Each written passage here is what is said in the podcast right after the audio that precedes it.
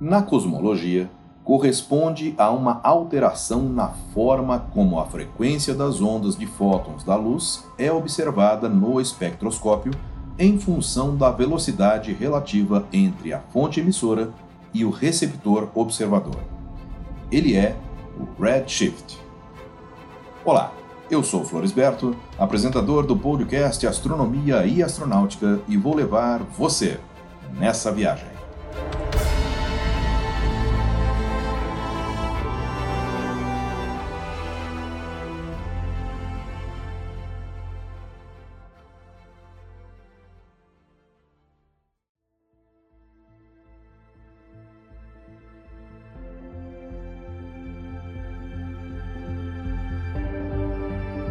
O fenômeno do redshift pode ser explicado de uma forma fácil de compreender. Ao observarmos um trem, verificamos que o som se torna cada vez mais agudo à medida que ele se aproxima da estação e nos parece mais baixo à medida que o trem se afasta. Entretanto, o apito do trem emite exatamente o mesmo som.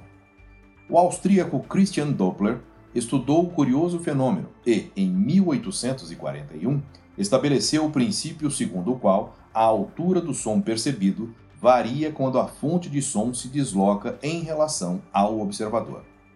O francês Hippolyte Fizeau estendeu esse princípio à ótica. Confirmou que não apenas as ondas sonoras, mas também as ondas pelas quais a luz se propaga sofrem alterações de comprimento quando a fonte luminosa se desloca. Em 1863, William Huygens combinou uma chapa fotográfica de colódio com o espectroscópio ligado ao seu telescópio e obteve o primeiro espectrograma de uma estrela. Ele se entregou à nova paixão dos astrônomos, a análise espectral dos astros, e perguntou a si próprio se o efeito Doppler-Fizeau não poderia ser aplicado também aos espectros das estrelas. Nos laboratórios de espectroscopia, a posição exata de cada raia espectral, ou seja, o seu comprimento de onda, já era conhecido com precisão. Se fosse aceita a aplicação do efeito Doppler-Fizeau, toda alteração da distância de uma estrela com relação à Terra se traduziria por um ligeiro deslocamento das raias. Esse desvio seria para o violeta se a estrela estivesse se aproximando de nós e para o vermelho se estivesse se afastando. Comparando atentamente os espectros de certas estrelas com espectros obtidos em laboratório, Huygens observou que havia uma alteração nas raias. Era quase imperceptível, tão ínfima que se tornava quase impossível medi-la.